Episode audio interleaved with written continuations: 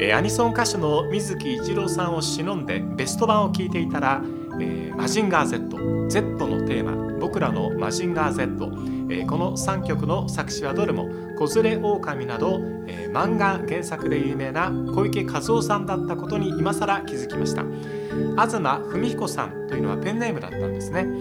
えー小池さんの描く世界では個性的なキャラクターが鍛え上げた肉体を駆使して謀略渦巻く世界を駆け抜けていくという大作がおなじみです、えーマラドーナメッシのストーリーもなかなかのもの、えー小池さんならどう評価されたでしょうか、えーこんにちは倉敷康夫です。ラジオクラッキー今日は渡隆さんとお送りします。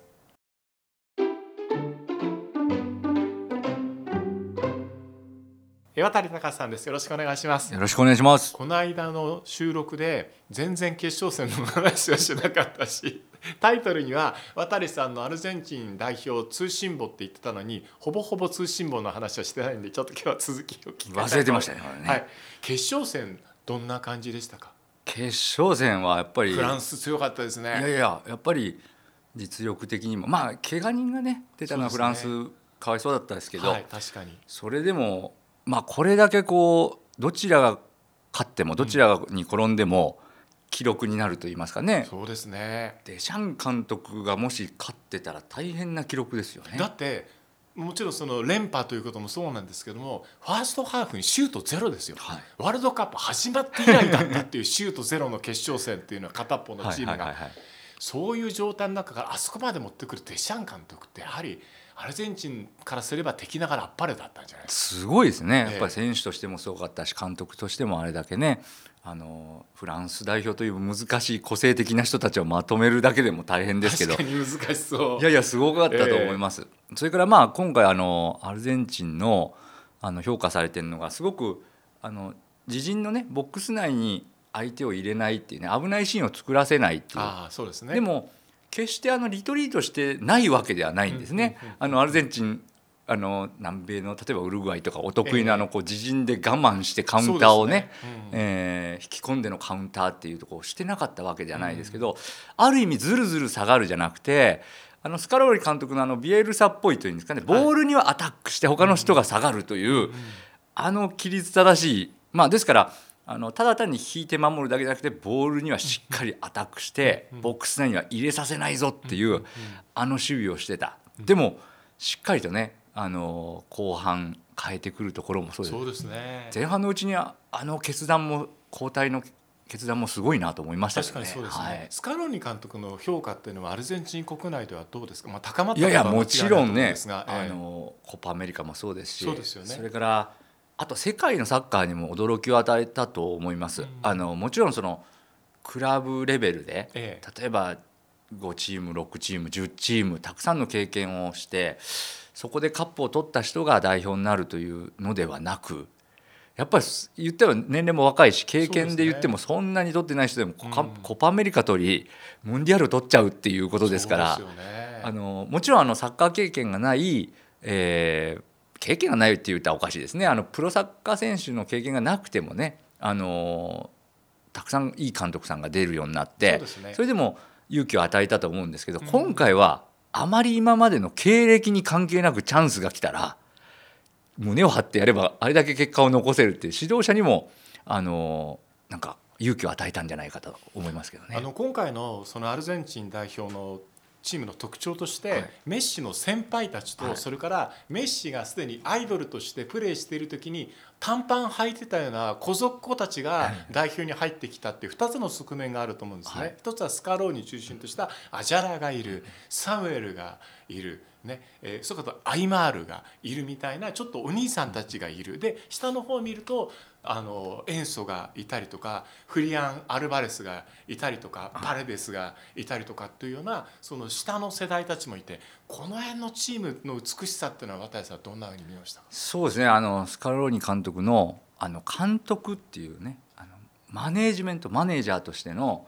ですからまあ功績でねすごく言われるのはあのメッシがやっぱり僕がこれをプレーしていいのかっていう迷ってたところを、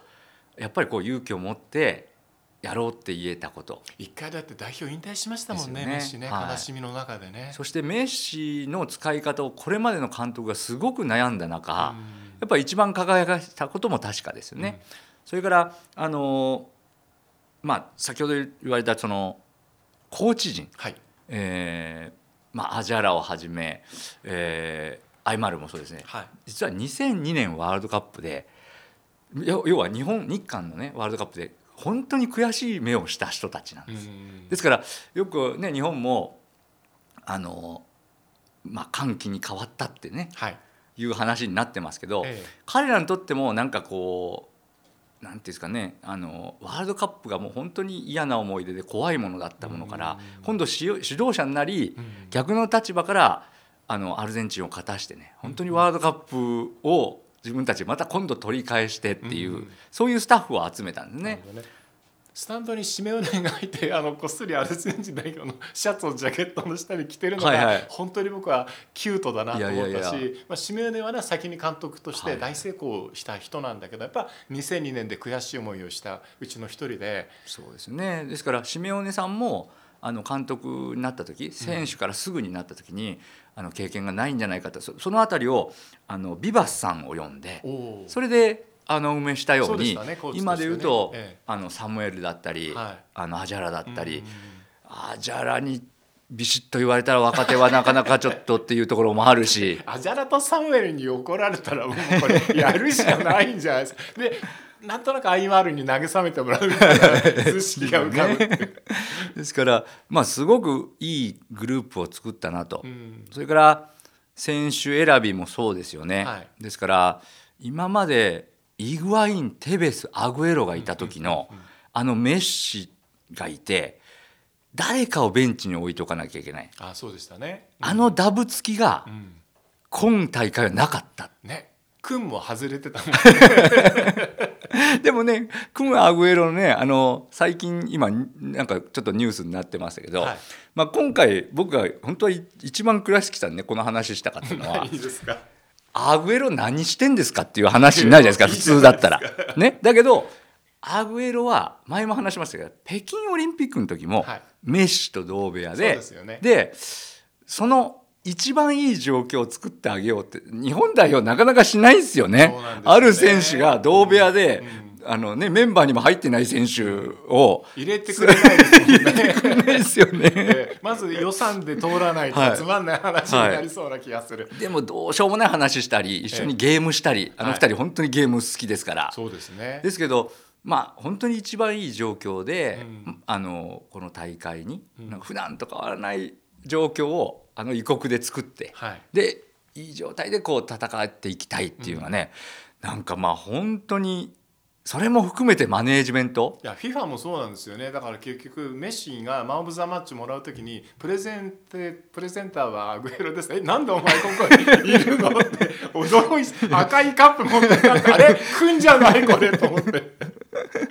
でもね本当彼も本当はね自分が選手としてあのそこの場にいたかったでしょうけど、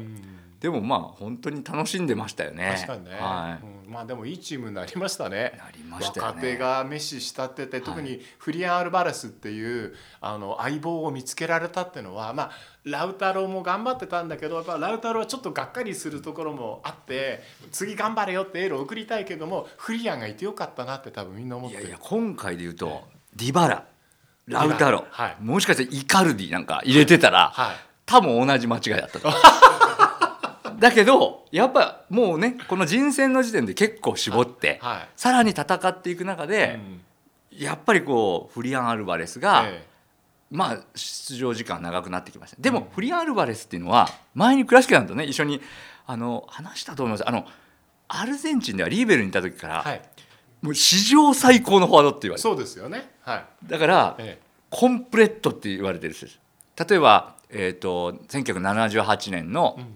ケンペスみたいにえはい。テントリア、それからまあクレスポとかね、バティスータみたいなそのテントリアボックス内で勝負するところと、横からのボールも強い、それから自分でも運べる。はい。もうなんていうかね万能なフォワードです。いや僕ねあの特にあの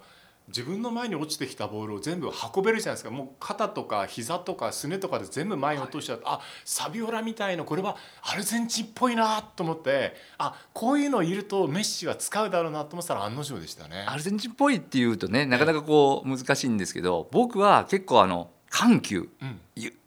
遅いから速いとか。うんうん、これが出てくるとアルゼンチンっぽくなんですね。それからワンツードリブルっていうのが出てくると、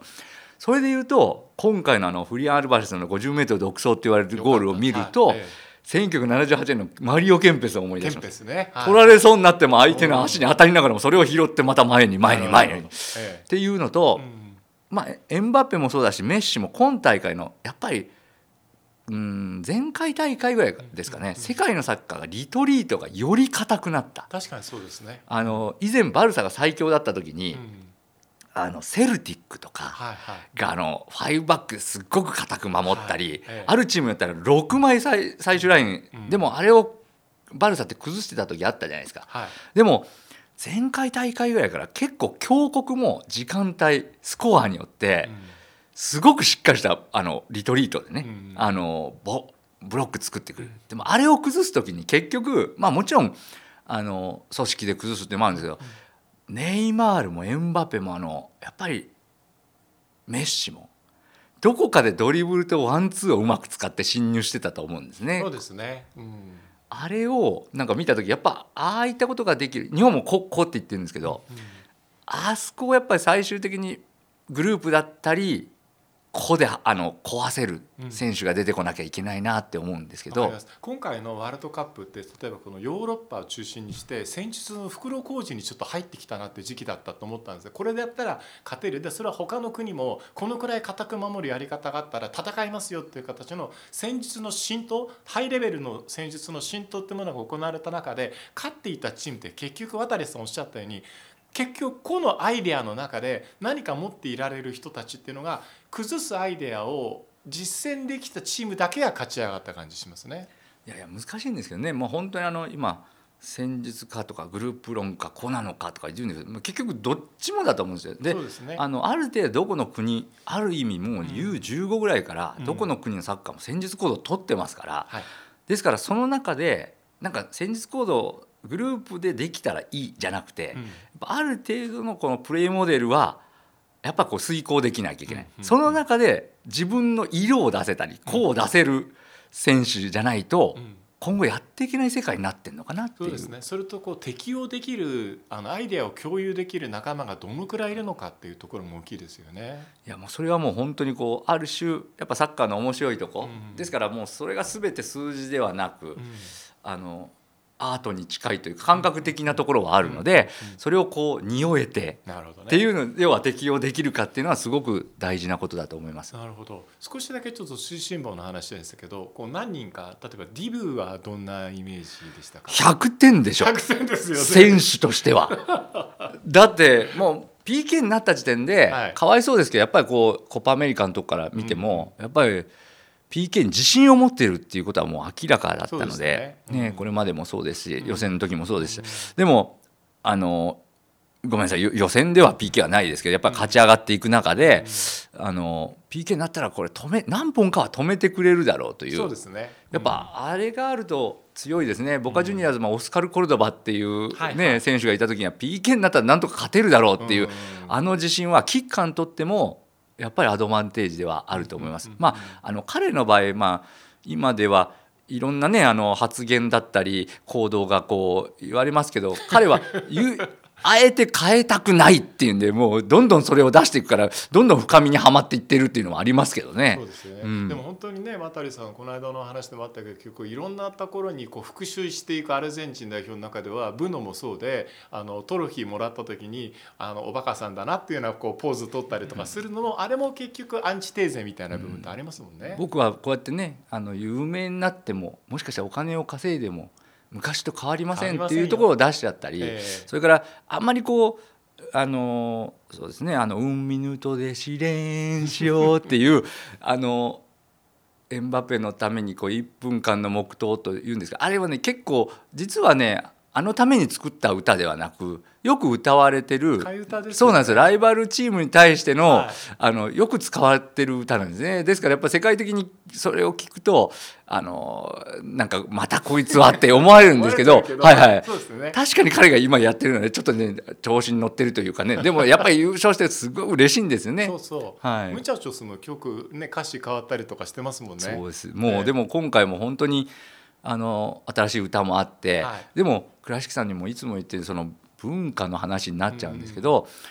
南米南米って言っても、はい。あの例えばサンバとかねうん。あのルンバみたいなこう楽しい楽しいっていう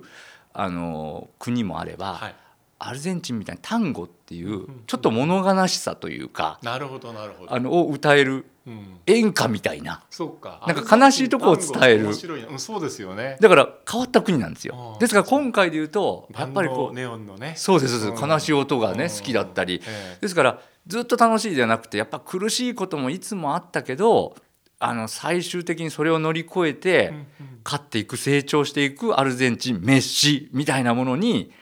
あのアルゼンチン国民は熱狂していったんですよね。確かにね。でそれに世界の人もなんか乗っかってきて。乗っかってくのおかしいですよね。僕あのキャラバンで優勝だとこうパレードして、結局途中でヘリに乗り換えないようなところも面白いんだけど面白かったのはこうメッシの周りにとかデポールであったりとかあの割と何ですかねこう武闘派系がメッシの周りを後ろでこうこうオープンのところでこう並んでたのおかしくてその前にディバラが PK ぐらいしか仕事してないのに一番こう偉そうな感じで出てくるところが あこれ俺も同じ釜の飯食ってますみたいな感じの俺ここにいますよみたいな感じのいい感じで調子に乗ってるなっていうところはあるいやいやでもあれって僕も逆に日本代表がはい、ドイツうん、スペインにねいい試合した時にね、えワッツアップとかでいっぱいなんか連絡が世界中が来たんですよね。その時に「いや僕何もしてないんですけど」みたいな思うんですけど、え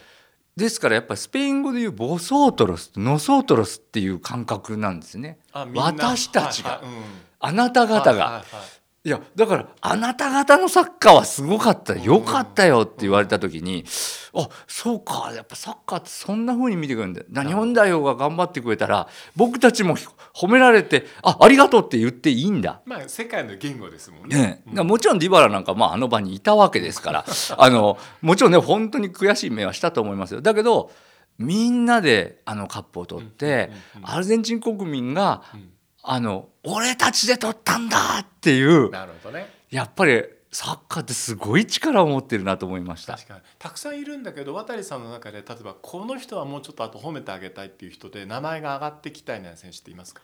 褒めてあげたい。はい、ロメロとか、うん。オタメンディとか、はい。たくさんいると思うんですけど。もちろんあのディマリア。ディマリアね。ね。うん。あのーあと彼は多分どこのポジションやってもうまく自分を出したでしょうし、それからまあこれだけニュースになったからあのニュースにならなかったら言おうと思ったんですけどアグエロの仕事も良かったです。あくんね。はい。ええ。くんの仕事って何だったの？うん心地よく心地よくさせる。過。ごすためいやだからあれねよくアルゼンチンのあの新聞とかいろいろ書かれてるカバラってあのなんかおまじないとかねって言われてるんですけどはい。ですからあの倉敷さんもそう言ってたじゃないですか。なんで渡さんここにいたんでしょうってまあ言ってくれてたじゃないですか。タリズマンですよね。でも北京オリンピックに確かに俺なんであそこにうん呼ばれたんだろうって僕思いますよ。あ渡さんカバラだったんいだやいやでもあの北京オリンピックでアグエロの部屋に「あメッシ一緒なんだ」って。いや合流一緒じゃないんだけど。そうそうそうそんなんができてしてましたけど。でもいまだにアルゼンチンあんなことやってるセキュリティもね今しっかりしてますし、そうですね。でもアグエロさんなんてね、ええ。あの別にもっと豪勢なホテルにもね あ泊まれるぐらいお金持ってるでしょ？確かにそうですよね。でもねいまだに2人部屋にしてはい。一緒にいるという。いいですね。でもそれがなんかこうそれカバラっていうのはねなんていうかねこれをやっとけば勝てるんだっていう、まあ一つのこう安心材料だったりおまじないだったりじゃないんですけど、うんうん。そういう意味であのね僕もあるクラブでそういうふうに思ってもらったのも嬉しかったし、はい。それから今で言うとあのマリートっていうあの用品係のせあ方とかですね、ダディっていうマッサージスター、はい。はい。はい。この人たちもにね、あの昔からいる方がいるんですね。すよね。ダディなんかも2002年でワールドカップで悔しい目して本当に辛そうな顔して帰った人たちが、まあ、本当に今度は歓喜に変わって大喜びして帰っていく、うん。まあ、あれは見て嬉しかったですよね。ね。で、えっと、ここまで喋ってきて気づいたんですけどマラドーナさんの話を聞いていないので次回 マラドーナさんの話渡隆さんでした。ありがとうございました。ありがとうございました。